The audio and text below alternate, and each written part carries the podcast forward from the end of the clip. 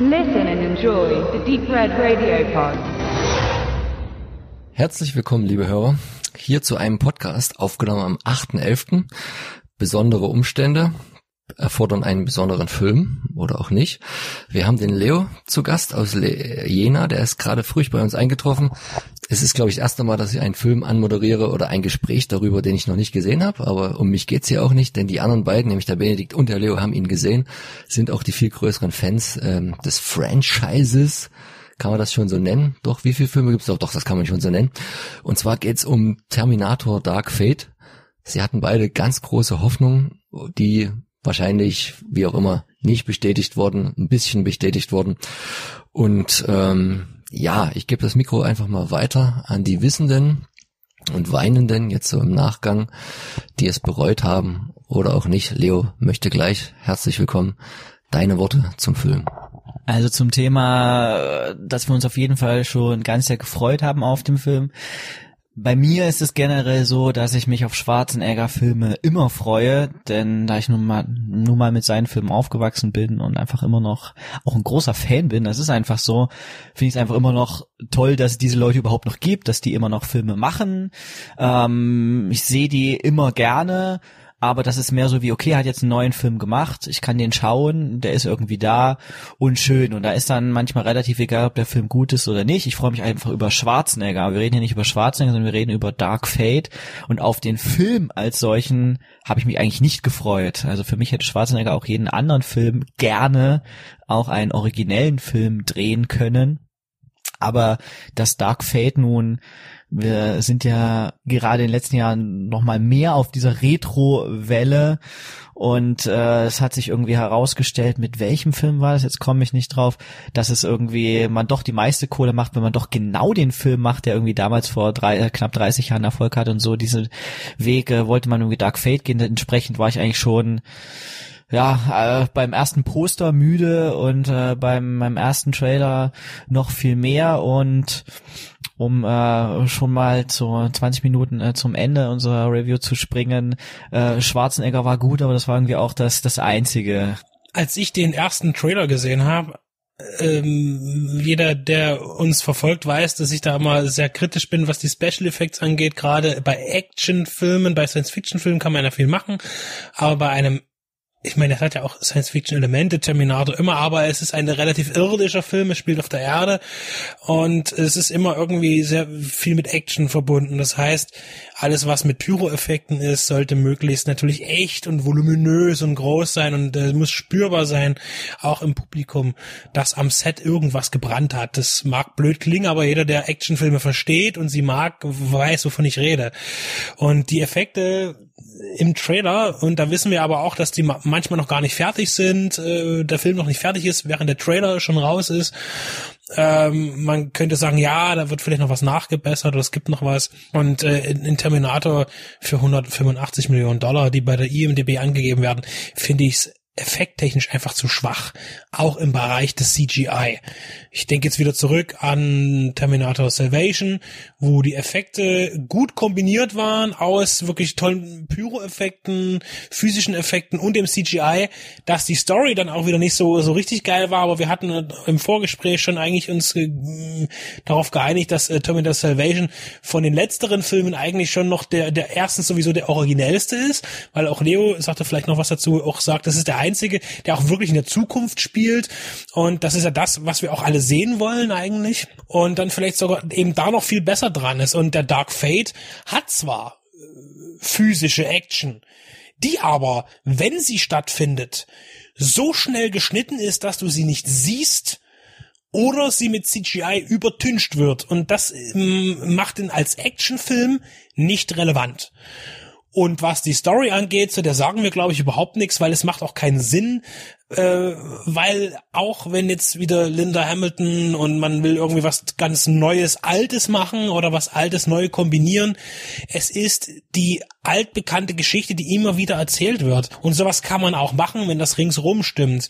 Und auch die Terminator-Szenen äh, mit, mit Schwarzenegger, gerade eher wieder wie auch in Genesis, sehr emotionale, humanoide Momente bekommt, die tatsächlich funktionieren, aber den Film nicht tragen können, weil eben die Screentime zu wenig ist.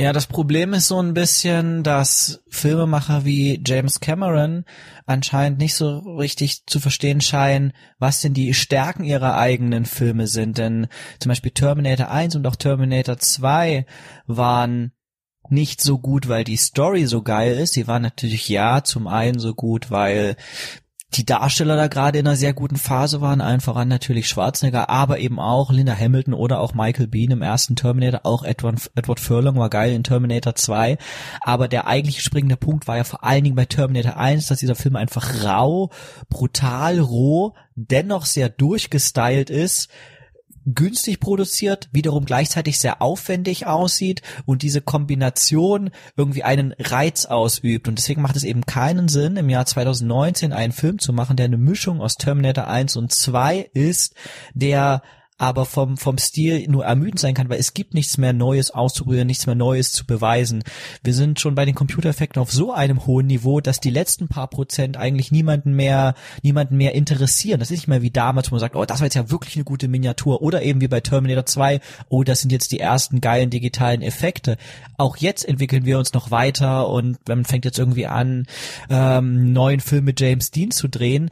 Aber das sind, das sind dennoch meine ich zu sagen, irgendwie Nuancen, die jetzt keinen vom, vom, vom irgendwie aus, aus den Socken hauen und deswegen ist sozusagen äh, visuell äh, kann ein Film dieser Art, der ein so, der 185 Millionen Dollar kostet, so viele Leute ins Kino locken soll, kann der gar nicht mehr punkten. Das muss dann einfach über die Story sein.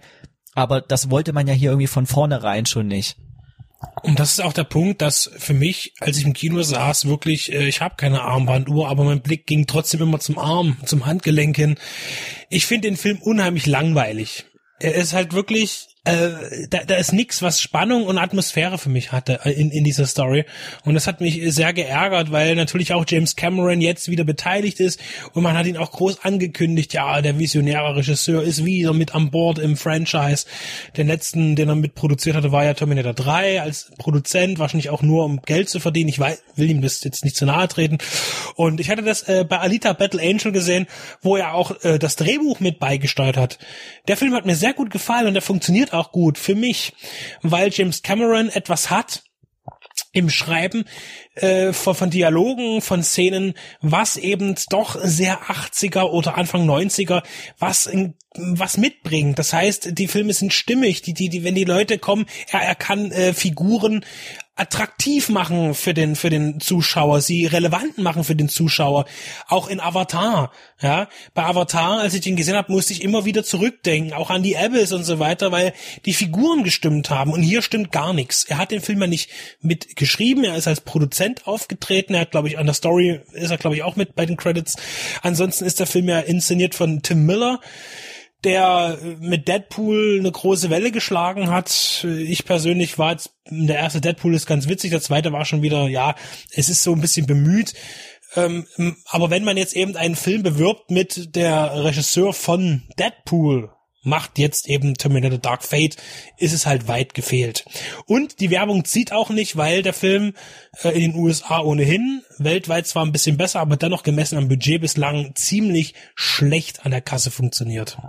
Was jetzt sicherlich für viele unglaublich scheinen mag, aber visuell die einzige Möglichkeit wäre, einen Film wie einen neuen Terminator von der Action, von, von den, von den Effekten, und hier hängen ja wirklich Handlung und Effekte einfach zusammen, wirklich besonders zu machen, wäre zu sagen, okay, wir machen einen Film für mehr als 100 Millionen Dollar und wir verzichten auf digitale Effekte. Das würde sich erstmal total grotesk anhören, aber ich denke, dass auch ein Publikum, was sich überhaupt gar nicht damit befasst, wie wir, was sind eigentlich digitale, was sind nicht digitale Effekte, da interessieren sich ja nur die Nerds irgendwie für, ja, aber auch ein Publikum, was davon keine Ahnung hat, würde auf einmal sehen, aha, das sieht irgendwie anders aus, aha, hier zerspringen wir wirklich Sachen, es würde das einfach spüren, dass da mehr Action drin ist.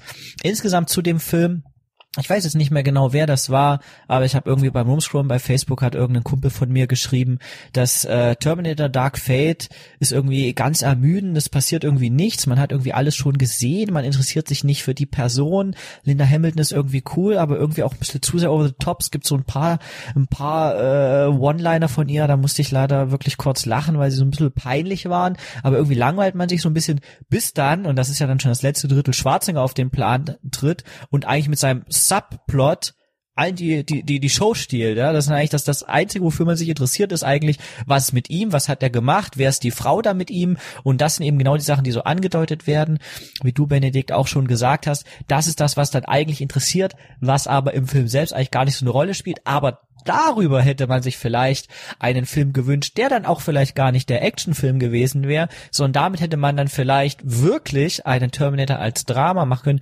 was auch hätte funktionieren können, was eben wirklich aber im heutigen Filmbusiness kann man eben keinen Film für 100 Millionen Dollar machen und irgendwie experimentieren. Da spielen halt die Studios nicht mit. Und hier ist ja auch sehr viel Beteiligung an verschiedenen Studios. äh, Das äh, Terminator-Franchise ist immer wieder gesprungen von Firma zu Firma. Ja, also ähm, am Anfang noch mit Orion, dann kam Karolko. Äh, der dritte Teil war dann bei Sony, glaube ich, dann der, der Salvation auch. Und dann kam aber Paramount und jetzt ist es Paramount und 20th Century Fox, die sich als große Studios den Film teilen. Äh, ich denke auch klar, bei, bei einer Investition von und man muss dazu sagen, die Budgets, die angegeben werden, stimmen ja meistens nicht so richtig. Sind wir wieder bei Emmerich, der das mal gesagt hat. Es ist meistens ein bisschen mehr. Reden wir also von 200 Millionen Dollar.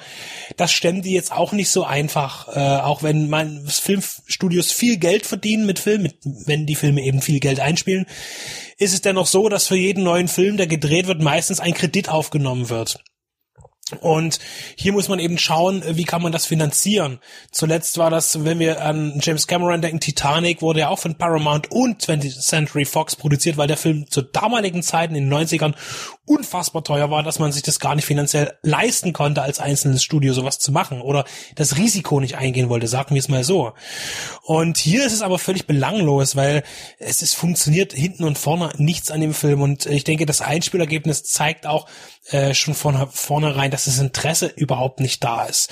Ich meine, ein Film, der jetzt schon, was weiß ich, eine, knapp eine Woche in USA läuft und 30 Millionen Dollar eingespielt hat, was ein Witz ist für einen Eventfilm dieser Art.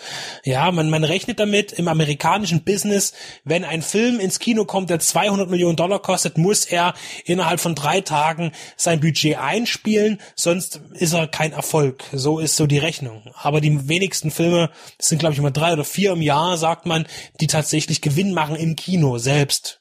Und wir reden jetzt hier eben davon, dass auf die 200 Millionen nochmal die Werbekosten draufkommen und, und, und, äh, was den Film ja noch viel teurer macht. Ich denke, ähm, für mich und auch für dich, Leo, vermutlich war der Film äh, weitestgehend unbefriedigend.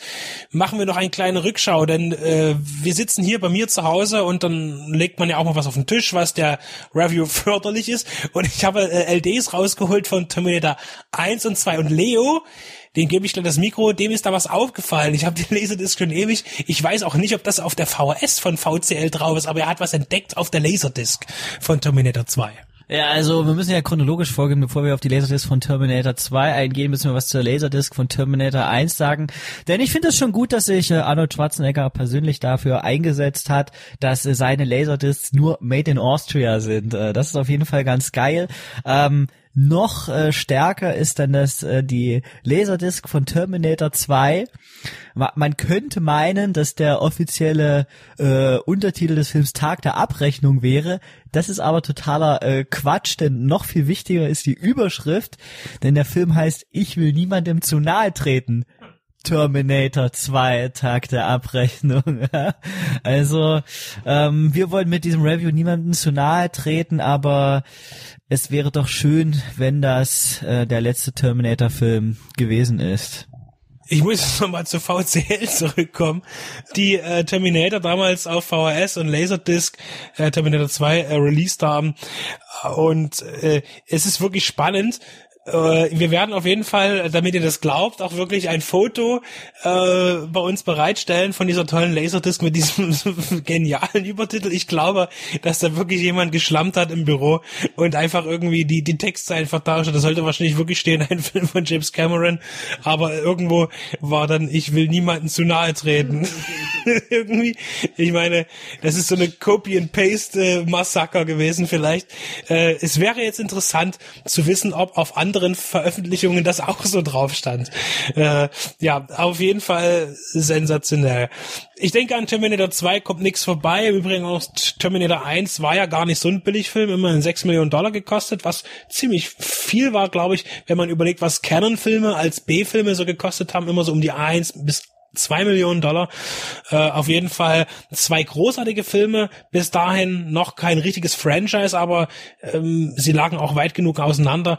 Großartige Filme, beide ganz unterschiedlich in der Machart. Natürlich auch wegen budgetbedingt, aber äh, sensationell. Und ich denke, ab den dritten ging es halt dann doch schon bergab inhaltlich, weil technisch ist der dritte Terminator auch hervorragend gelungen in einer guten Mischung aus guten CGI und praktischen Effekten, äh, aber inhaltlich ging es immer weiter bergab und ich denke, da ist nichts mehr zu holen. Leo, wir wollen mehr Modelltrick und praktische Effekte. Man muss nicht ganz auf CGI verzichten, muss man nie, man kann es ergänzend einsetzen, aber nix ist geiler als ein guter Modelltrick, den man tatsächlich auf den ersten Blick gar nicht erkennt. Und sowas geht. Vermutlich sterben die Menschen aus, die sowas können oder konnten. Wir hoffen, es wachsen ein paar neue nach oder schlüpfen irgendwo. Wir drücken die Daumen für James Cameron, dass das er, er kein Regisseur wird und Produzent, der am Ende auf den letzten Etappen seiner Karriere zu einer, ja, sagen wir, Persona non grata für sein eigenes Lebenswerk wird.